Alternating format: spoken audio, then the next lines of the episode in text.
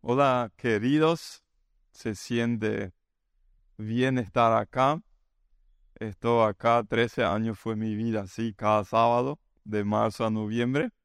Y se siente bien estar y no tener ninguna responsabilidad, ¿sí? Solamente la predicación. Eh, y, después criticar el resto, ¿sí? Eh, es muy fácil criticar cuando uno no trabaja. Eh, y acá estamos eh, con un tema muy impactante. Yo te quiero invitar a, más allá de lo que yo voy a compartir, de lo que yo tengo en mi corazón, eh, que preguntes a Dios qué quieres tú decirme hoy a través de, de este texto bíblico, a través de este mensaje. Antes de seguir, quiero invitarles para los cultos mañana. Vamos a tener en, las últimas semanas estuvimos pasando por los diez mandamientos. Mañana vamos eh, a tratar el mandamiento que es el, más difícil de cumplir, de, cumplir, que es el séptimo. ¿sí? No adulterarás, dice. Y eh, ahí vamos a tener una entrevista con los que fueron los pastores hasta el año pasado, Werner y Marlene, y ellos nos van a compartir de cómo ellos al inicio de su matrimonio estuvieron al borde del fracaso. ¿Sí? Entonces eh, es, es, es bueno para un joven aún no casado escuchar esas historias para prepararse bien, sabiamente, ¿sí? Eh, porque después el, el, divorcio eh, es muy, muy doloroso y como joven, como soltero o en el noviazgo puedo hacer muchísimas cosas para que después me vaya bien en el, en el matrimonio. Así que va a ser lo mismo en alemán a las cuatro y después a las seis en español. Entonces pueden elegir dónde estar. La verdad, no sé, probablemente cuando vieron el tema, no sé, probablemente no provocó esa reacción muy entusiasta. ¡Chá, qué buen tema! Sí, voy a invitar a todos los compañeros de la facultad. Pero ha sido un tema muy importante en, mi vida. Después voy a compartir un, testimonio de mi exnovia, eh, ahora esposa, que... que que en su momento batallamos mucho con el tema verdad y mentira y las implicancias que eso tiene en nuestra vida. Así que vamos a llegar a eso. Quiero leer con ustedes el texto de Juan 8, 31 al 36. Y yo sé que a nosotros nos enseñaron cuando ponemos tanto texto en una diapositiva, la mayoría de los oyentes eh, ya desconecta porque nos cuesta leer tanto texto en una diapositiva. No es conveniente, pero yo les desafío a leer conmigo esos versículos. No, no necesita ser en voz alta, pero que se conecten con esas palabras que, que Jesús acá les dijo a los judíos que habían creído en él. ¿sí? Fíjense, él habla a personas que tenían una cierta fe básica en, en Jesús. Si ustedes se mantienen fieles a mi palabra, serán de veras mis discípulos. Conocerán la verdad y la verdad los hará libres. Ellos le contestaron, nosotros somos descendientes de Abraham o de Menozimon, ¿sí? Y nunca hemos sido esclavos de nadie. ¿Cómo dices tú que seremos libres?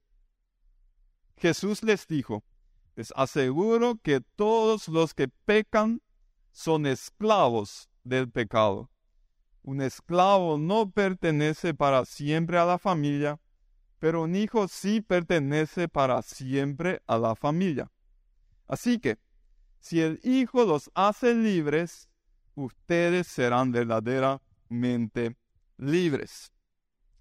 ¿Libres de qué? Libres del poder del pecado en mi vida. ¿Saben qué? Nosotros pecamos cuando? Cuando creemos que nosotros sabemos mejor cómo hacernos feliz que Dios lo sabe, ¿sí? Cuando yo creo que sé mejor lo que me conviene, yo peco. Y lo hago cuando he creído en una mentira, ¿sí? en cada pecado, en cada decisión pecaminosa, hay una mentira por detrás que yo he creído. Y lo que pasa es cuando nos convertimos, ¿sí? Cuando una persona dice, yo reconozco que soy pecador y que necesito el perdón de Dios para que Él me limpie y yo entrego mi vida al señorío de Jesús, entonces ahí nos liberamos de la maldición del pecado, ¿sí? Ahí de alguna manera eh, llego a ser hijo de Dios, pero ahí comienza un proceso. Yo, ahí mi identidad cambia. Soy hijo de Dios. La primera canción que cantamos hoy, soy hijo de Dios. Eh, ¿sí? Yo soy santo, por ejemplo. Eh, yo soy luz, yo soy sal. Hay un montón de yo soy en la Biblia que definen mi nueva identidad. Pero mi estilo de vida eh, no necesariamente desde el inicio refleja mi nueva identidad. Cuando yo me convierto, yo hago un cambio de dirección. Y a partir de ahí, cada día llego a ser un poquito más como Jesús. A partir de ahí, mi comportamiento llega a ser un poquito más de acuerdo a mi nueva identidad. Lo que a mí me ayudó a entender esa dinámica fue cuando tuve dengue hace una buena cantidad de años. Eh, cada día yo me, interné en el hospital. Cada día entraron para sacarme sangre y medir las plaquetas. Me decían cuántas plaquetas tenés. Y cada día bajaban las plaquetas por el virus en mi cuerpo. Hasta que llegó el día donde dijeron, ahora es el primer día donde comenzaron a subir las plaquetas. Eso nos indica de que tu cuerpo ha vencido el virus, el, dengue. Yo en ese momento clínicamente estaba sano, pero me sentía todavía completamente enfermo. Y me daban ciertas indicaciones para llegar a sentirme eh, sano otra vez. Tres indicaciones. ¿Sí?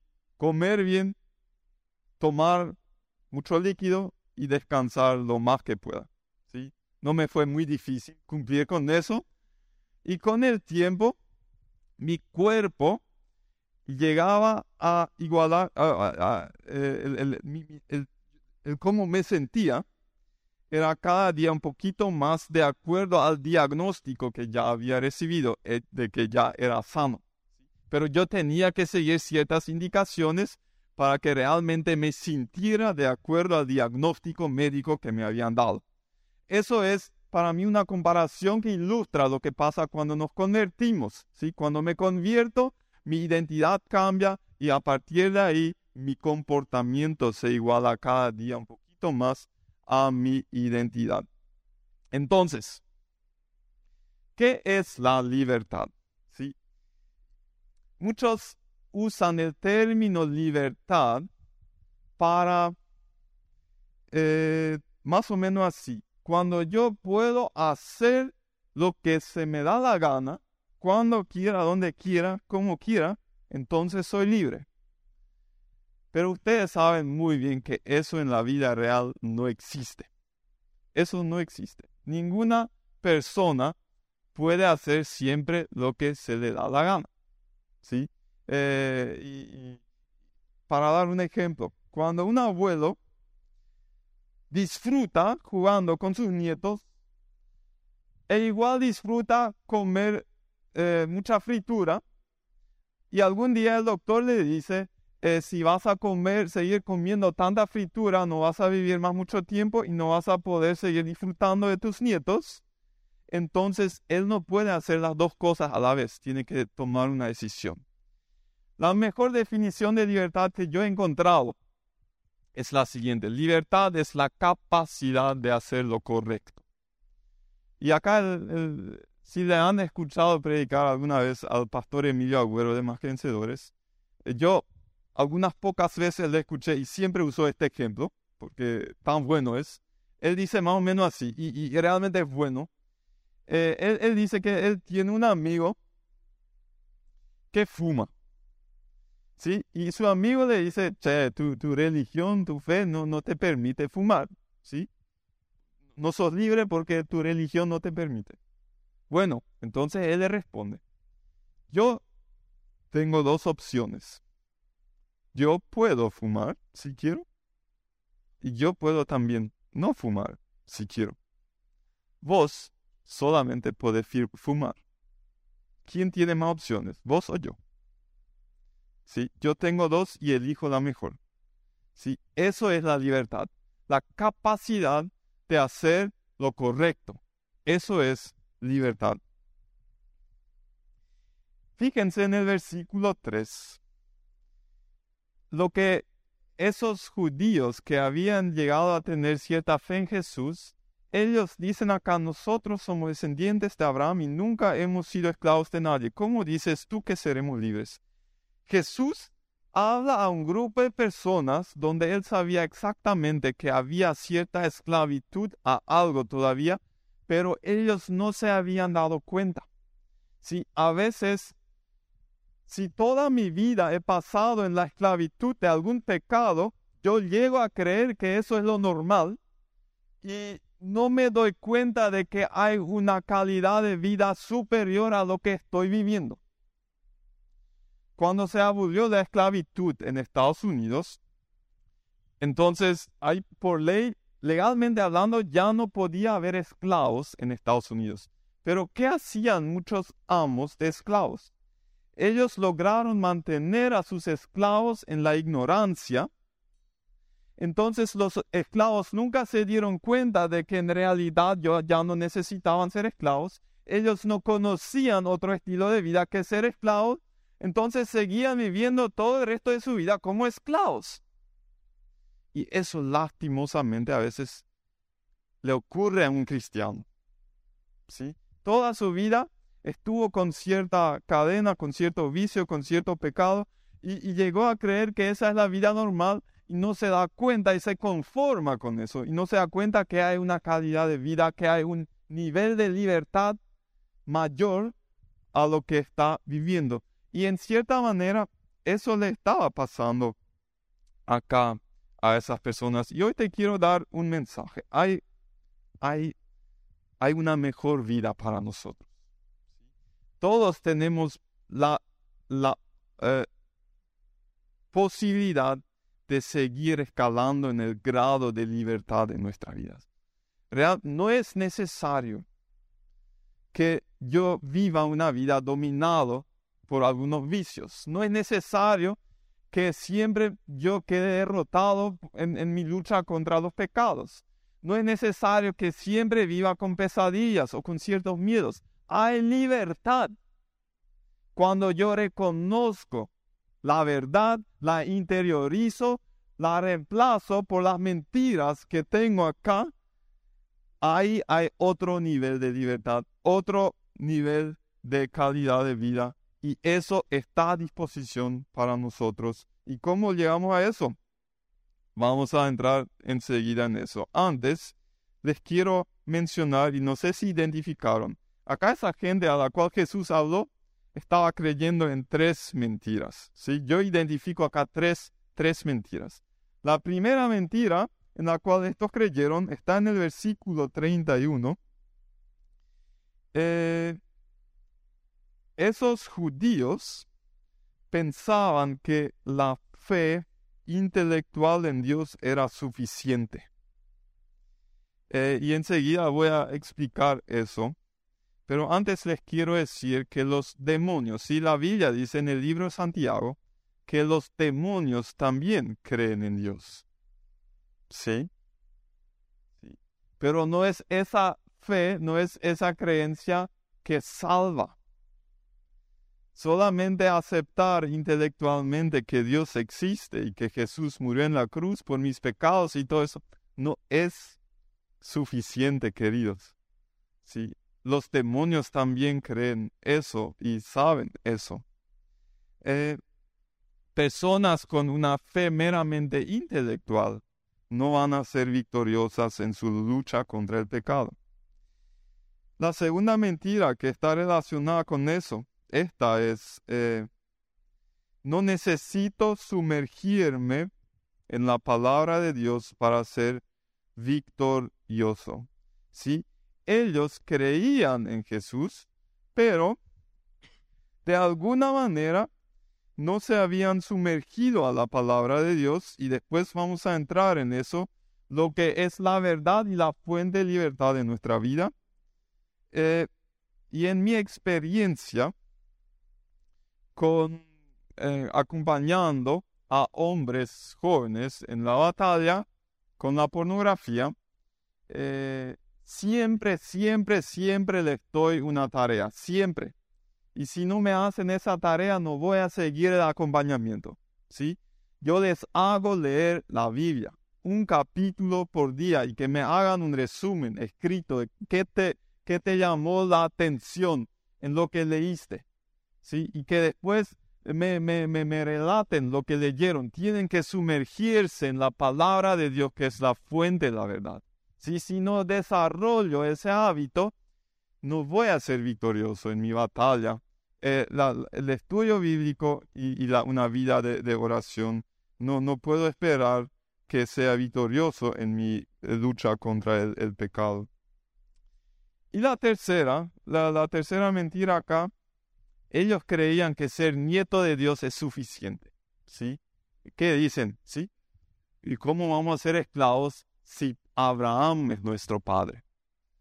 Sabes, querido, si tu mamá es una mujer muy devota y ora toda su vida por ti, eso no dice nada sobre ti todavía. ¿Sí? Dios no tiene nietos, Dios solamente tiene hijos. Entonces, el gran tema es que en este mundo, si, si seguiríamos leyendo el capítulo 8 de Juan, llegaríamos al versículo 44 y ahí dice que Satanás es el padre de la mentira. ¿Sí? Este mundo está saturado por mentiras. ¿Sí? Donde nos movemos, nos exponemos a mentiras. Y quiero darles algunos ejemplos porque todo eso nos influye eh, lo queremos o no, eh, es así. La primera foto acá saqué en, creo que en Ciudad Este hace una cantidad de años. Eh, fíjense lo que dice ahí, ¿sí? Y no quiero acá diabolizar todo, solamente para que nos sensibilicemos a, a las mentiras que nos rodean, ¿sí? Ahí dice fulfill your life, ¿sí? Es más o menos así, si vas a adquirir este producto, ¿sí? Vas a tener una vida plena, ¿sí? Y en realidad, cuando, cuando reflexionamos acerca de algo así, pensamos, bueno, es ridículo, ¿sí? Cada niño sabe que, que no va a ser así. Pero todos, todas esas frases no solamente se quedan en nuestro consciente, sino también bajan a nuestro subconsciente y a la hora de tomar la decisión voy a comprar el producto o no, tiene su influencia en las personas. Por eso esas empresas están dispuestas a pagar millones y millones por una publicidad así. Nos influencian, ¿sí? No importa si lo vas a admitir o no, nos está influenciando. La siguiente foto. ¿Alguien sabe de qué, de qué es esa foto? Sí, un perfume, ¿sí? De Mr. Antonio. Sí, Antonio Banderas. ¿Y qué, qué transmite? ¿Cuál es el mensaje que transmite esa linda imagen? El día que yo me ponga ese, ese perfume, voy a caminar por el pasillo y todas las mujeres me van a mirar como esas ahí, ¿sí? Van a hasta salir de sus habitaciones para seguir mirándome, ¿sí? ¿Saben qué? Yo tengo un perfume de Antonio Banderas y cuando entré acá y todas las chicas no me miraron así como miran esas mujeres. Mentira es. ¿Sí? Es una mentira. Pero de alguna manera aporta a que la gente compre. No sé. Porque si no fuera así, no lo pondrían así. Porque ellos encargan a especialistas. ¿Sí? Para, para hacer su publicidad y vender su producto. Entonces, es ridículo, es, es ridículo, ¿sí? Es, es un lindo ejemplo de, de, cómo algo así. Eh, ¿Y saben qué dice en mi perfume? eh, el rey de seducción, algo así, ¿sí? Ahí mi esposa me regaló, ¿sí? Eh, y no me acompaña a la reunión de jóvenes, sí, peligroso es, ¿sí? Eh, peligroso es. Y siempre me insisten que me ponga, casi siempre me olvido, pero hoy me puse, ¿sí? Hoy me puse. No sé si alguien se dio cuenta. Eh, la siguiente foto es, es eh, Centro Transitorio Alto, Refugio. Yo hice mi práctica ahí durante un año. Sí, es una excelente institución. Eh, está sobre Venezuela. Trabajan con, con personas infectadas con VIH-Sida personas muy marginadas por la sociedad que necesitan realmente el amor eh, de, los cristianos y que ahí reciben. Y saben que las, las historias que escuché ahí eh, eh, son, son impresionantes. ¿sí? El, el costo del placer fuera de los planes de Dios es altísimo. Sí, es altísimo. Sí, eh, ustedes saben que el VIH-Sida se adquiere en la gran mayoría de los casos por relaciones sexuales con una persona que es portadora de ese virus, ¿sí? Entonces, si solamente un hombre y una mujer se juntan por toda la vida, es imposible, ¿sí? Que se adquiera. Hay algunos muy pocos casos por transfusión de sangre y esos que son las excepciones, eh, pero la gran mayoría, sí, si vas a tener un, cónyuge por toda tu vida, no vas a, no vas a adquirir. Y, y cuando le cuesta a las personas que recién reciben su diagnóstico y saben, ahora tengo, yo soy portador de ese virus por haber saltado de cama en cama, y yo pensé que eso llenaría mi vida, ¿sí? Tenemos que tener algo muy en claro. Satanás no cumple lo que promete. Él no cumple lo que promete. No cumple lo que promete. ¿Sí? Y si te promete a través de una tentación, sensaciones de felicidad o lo que sea, la consecuencia va a ser destrucción. Y siempre hay una mentira por detrás. Esta fue la foto menos sexy que encontré eh, para ilustrar la siguiente, por favor. No este hombre que era compañero mío, está acá. Eh, para ilustrar algo, ¿sí? El, el, alguien alguna vez se, se, inventó que si quieres ser una mujer linda, tenés que tener eso, 90, 60, 90. y es interesante el efecto que eso tiene. Les voy a comentar un ejemplo. Esto acá no sé si alguien conoce, creo que es muy viejo. Eh, yo, yo nunca he visto, pero en un libro, estamos leyendo con mi esposa un libro acerca de cómo educar a hijos varones. Y el autor menciona este, este episodio. ¿Cómo? Ah, falta en PowerPoint, por favor. Ahí está. Gracias. Eh, Melrose Place se llama esto. ¿sí? Nadie acaba de admitir que está viendo, ¿sí? No, pero hace mucho, creo que hoy en día, no sé, realmente no sé. Pero ¿qué pasó con, es, creo que es una serie de películas, algo así?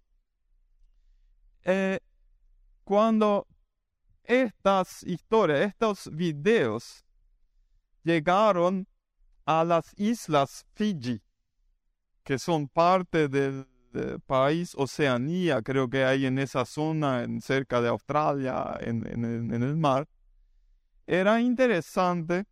Una doctora, Anne Beecher, de Harvard, hizo una, un estudio y ella identificó que las chicas que veían la tele tres veces o más y consumiendo esta serie, y ustedes ven, ven los, los cuerpos perfectos en los ojos del mundo de estas personas se consideraban con más frecuencia demasiado gordas. ¿sí? Y más que el 62% eh, hicieron una dieta en los últimos tres días de esa encuesta.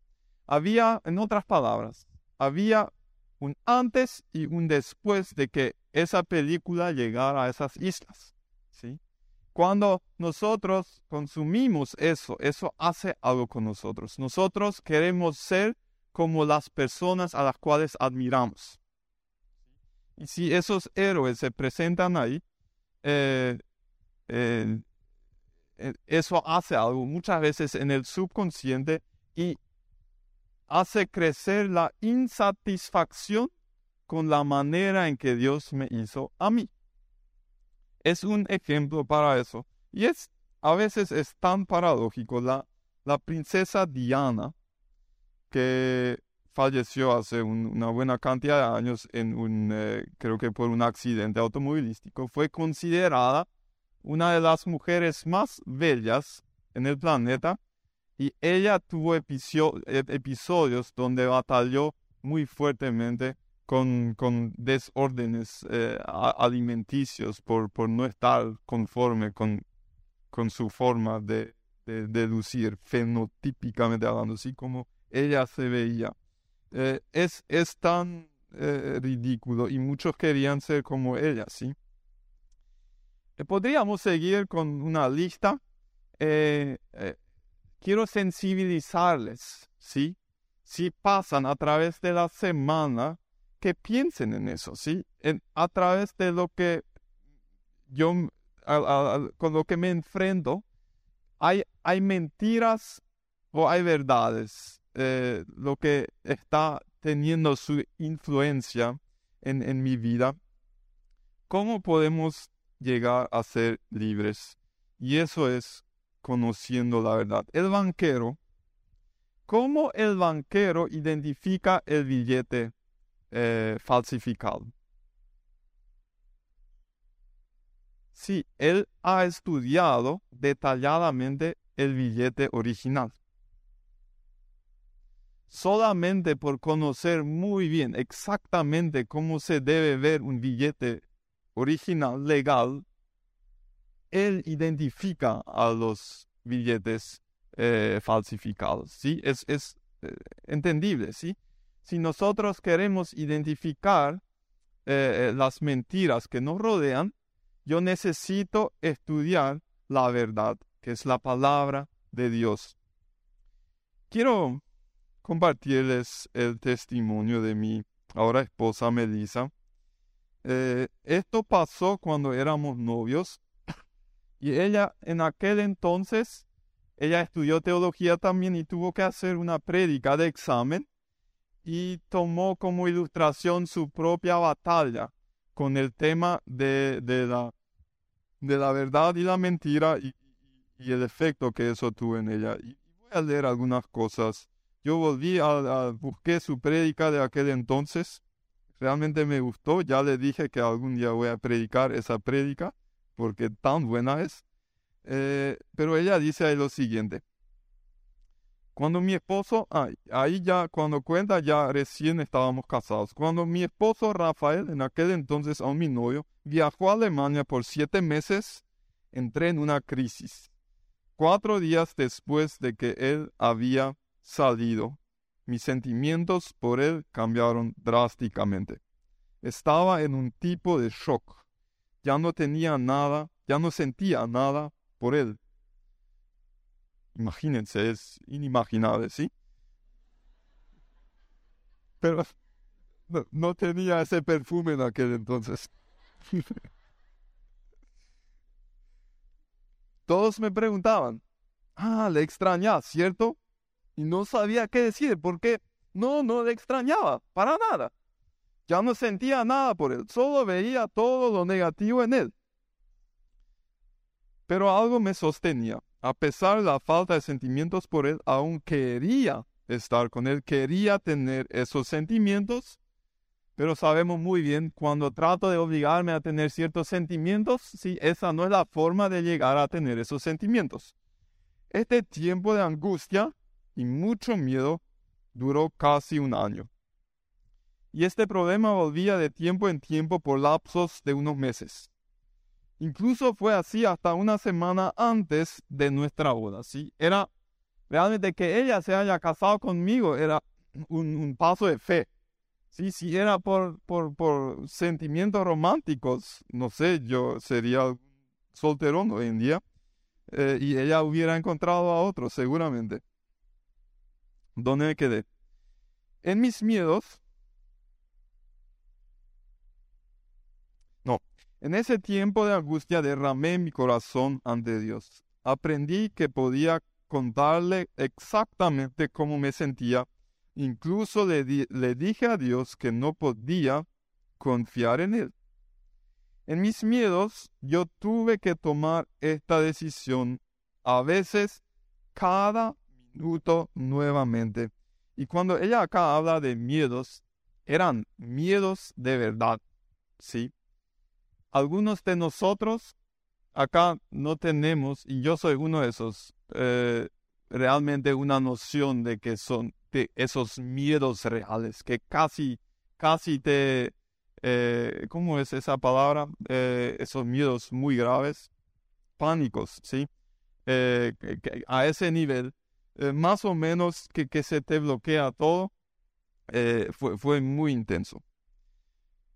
Era como un círculo vicioso. Miedo, después reflexión, decisión, confianza, otra vez flecha del diablo acerca de, pensamientos, sí, eh, no de acuerdo a la palabra de Dios. Em, reflexión, decisión y otras así el ciclo. Debemos tomar la decisión de confiar en Dios dice ella. Eso no sucede por sí solo. Debemos exhortarnos y animarnos y tomar la decisión de confiar en Dios cada día nuevamente y si es necesario, cada hora, cada minuto. Porque el diablo no para de disparar flechas para angustiarnos y para que caigamos en miedo de nuevo. Luego de este punto del proceso de confianza, entra una paz en el corazón, una paz que sobrepasa todo entendimiento. Durante este tiempo difícil, Dios me ayudó a confiar en Él, me dio su paz en medio de la tormenta y también me libró de mis angustias.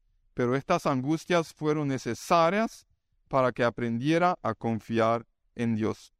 Lo que me ayudó a confiar en Dios fue estudiar su palabra profundamente para conocerle mejor, para saber cómo Él es verdaderamente para eliminar todas las mentiras sobre Dios que me había creído y agrandar mi conocimiento sobre el carácter bondadoso, el amor y la providencia de Dios.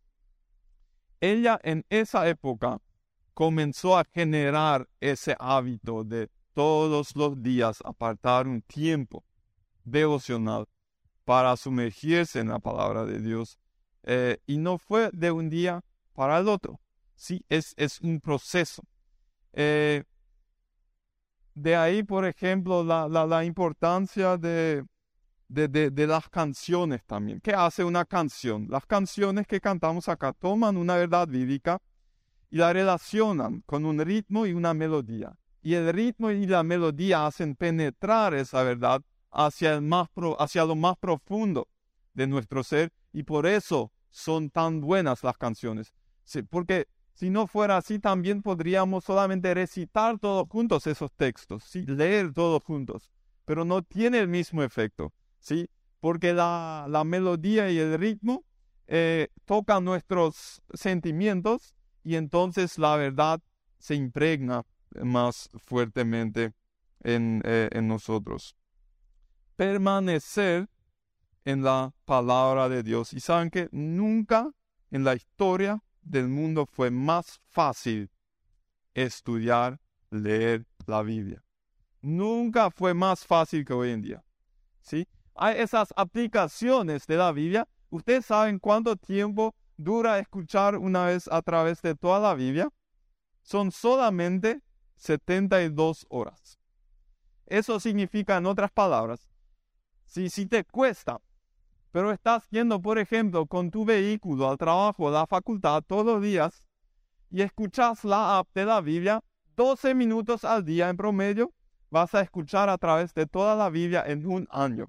¿sí? Solamente para darles un ejemplo de lo accesible que es la palabra de Dios para nosotros hoy en día.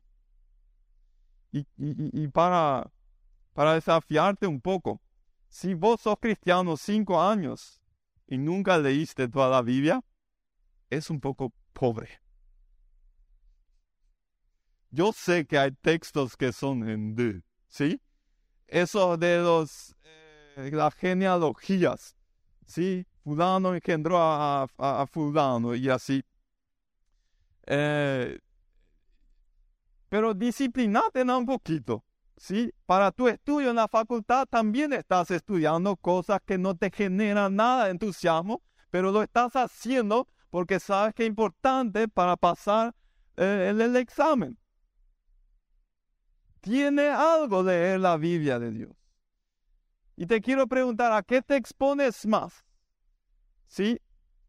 Cuando entramos, y no quiero diabolizar a las redes sociales, hay muchísima bendición en eso también. Pero hay muchísima mentira también ahí. Si te expones más tiempo a todas esas mentiras que a la verdad de la palabra de Dios, no te sorprendas si no sos victorioso en la lucha contra el pecado en tu vida. Hay que tomar una decisión. Y hay que disciplinarnos un poquito. La oración y el estudio bíblico comienzan con disciplina y con el tiempo llegamos a disfrutarlo. Sí, los que se ejercitan físicamente también saben eso que el trote o lo que sea, al gimnasio, muchas veces al inicio no vamos por muchas ganas, pero con el tiempo, cuando generamos esa costumbre y dejamos de hacer, nos falta. ¿sí? El cuerpo grita por ejercicio físico. Y así es con, con, este tema también. Necesitamos leer la Biblia y reflexionar acerca de lo leído. Hay muy buenas aplicaciones que nos ayudan. Eh, cuando yo comencé a estudiar teología, mi devocional era muy pobre. Sí, teníamos eh, desayuno a las seis y media en el centro. Yo vivía en el internado y yo dormía hasta las seis y quince. Me levantaba rápido y así más o menos en sueño todavía me iba a, desayunar. Hasta que un día un compañero se, se acercó y me dijo, ¿qué tal si nos levantamos un poquito más temprano? Y tomamos mate y leemos la Biblia. ¿Y saben qué? A veces yo me quedé dormido y él me despertó. Y a veces él se quedó dormido y yo disfruté despertándole. ¿Sí? Y así mutuamente nos ayudamos a generar esa costumbre y hoy en día ya no me cuesta. Sí. Hoy en día yo me despierto antes que toda mi familia porque anhelo tener ese tiempo, ese mate y a la mañana mi tiempo con, con la palabra de Dios. Es, no es siempre así, ¡ah, qué nueva revelación del cielo y eso! No, siempre así. Pero yo siento que algo falta y yo ya espero la próxima mañana a solas, cuando todos duermen todavía, para pasar ese tiempo con Dios y me hace bien un discípulo de Jesús no permanece en la palabra de Dios para ser salvo. Un discípulo de Dios permanece en la palabra de Dios porque es salvo. ¿Sí? Es nuestra respuesta a lo que Dios hizo por nosotros. Es mi respuesta al anhelo de Dios de pasar tiempo conmigo. Él anhela pasar tiempo conmigo y yo respondo con mi tiempo que aparto para estar con Él. Y para ir terminando, quiero enseguida les voy a mostrar cuatro verdades. La mayoría de nuestros problemas no surgen porque necesitamos una nueva verdad. Si, creciste en el ámbito de iglesia o ya estás dos, tres años, probablemente conoces la mayoría de las verdades principales, pero para llegar a ser libres y victoriosos, necesitamos asimilar las verdades que ya conocemos. necesitamos aprender a sentir las verdades que ya sabemos que están en nuestra mente. Y acá cuatro verdades con las cuales te voy a dejar hoy. Y después vamos a abrir un tiempo de, de oración si alguien quiere. ¿sí? Vamos a tener algunos matrimonios acá en los costados que están dispuestos a, orar por nosotros si con algo te identificaste o si simplemente quieres que alguien te dé una bendición así personal, eh, te invito después durante el tiempo de alabanza a aprovechar esa oportunidad. Esa, vamos a la primera verdad. Dios es grande y cuál es la implicancia en mi vida. Por lo tanto, no necesitamos tener el control. ¿sí? Muchas enfermedades mentales vienen por, por, por estar obsesionados a tener el control. Todas las preocupaciones vienen por querer tener el control. Pero cuando asimilo, cuando interiorizo, cuando siento la verdad de que Dios es grande, y bueno, yo le puedo soltar eso. La segunda verdad, Dios es glorioso por lo tanto, no necesitamos temer a los demás. ¿Sí? Ese miedo a lo que van a pensar los otros de mí. Tercero, Dios es bueno, por lo tanto, no necesitamos buscar en otros sitios. Nadie sabe responder a nuestros anhelos más profundos como nuestro querido Dios.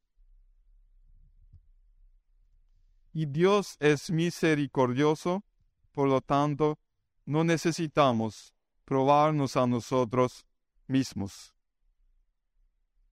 Yo invito al grupo de alabanza a pasar enfrente y, y te quiero volver a hacer la pregunta que, que te hice al inicio, ¿sí? O ese desafío. Pregúntale a Dios qué Él tiene hoy para ti. Todos, todos necesitamos crecer en la asimilación de, esos, esas verdades. Y yo te quiero animar a, a creer que hay un, un nivel de libertad más grande de lo que estás viviendo en este momento. Al asimilar esas verdades. ¿Sí? Entonces, eh, si alguien dice, yo quiero que alguien ore por mí. Yo ya les pido a los que van a ser Daniel y Rebeca, Georg y Jenny, en ese lado y en aquel lado. Vamos a tener un tiempo de, de, alabanza. Eh, yo en una esquina me voy a poner también si alguien quiere aprovechar. Les invito a que se pongan de pie. Voy a orar y después vamos a cantar un rato y eh, eh, orar los unos por los otros. Padre Celestial, Gracias por darnos la verdad en tu palabra. Y conocemos tanta gente que ha experimentado ya el poder liberador de abrazar tu verdad, de haber reconocido esa identidad nueva que nos diste cuando entregamos nuestra vida a ti. Padre, yo te pido que a través del Espíritu Santo nos muestres las mentiras que hemos creído y las cadenas que eso ha puesto en nuestras vidas. Y hoy en el nombre de Jesús rompemos esos vicios, esos pecados que no pudiste superar, porque vas a reemplazar esas mentiras que el Espíritu Santo te revela en este momento por la verdad de Dios.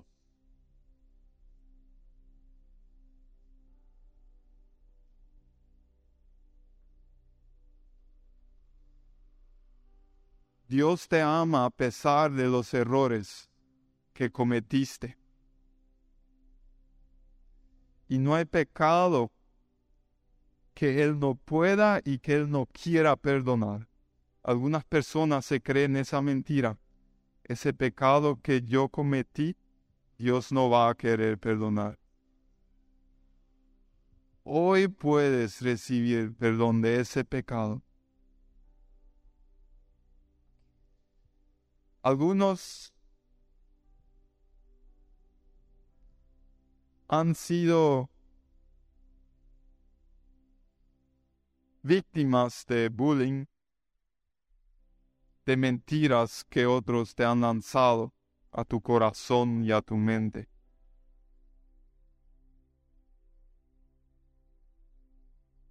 Y hoy yo te invito a entregar esas frases que te dolieron tanto en la cruz de Jesús y reemplazarlas por esas verdades de Dios. Para Él eres valioso, para Él eras valioso, eres valiosa. Tan valioso que Él estuvo dispuesto a entregar lo más apreciado que tuvo, su único hijo. Ya no necesitas seguir teniendo esos sentimientos de inferioridad, porque en los ojos de Dios tienes muchísimo valor.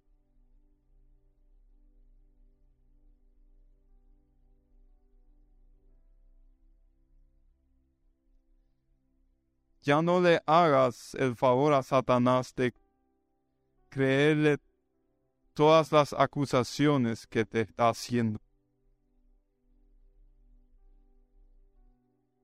Porque Él sabe si vas a abrazar la verdad de Dios y la identidad en Cristo, Él perdió.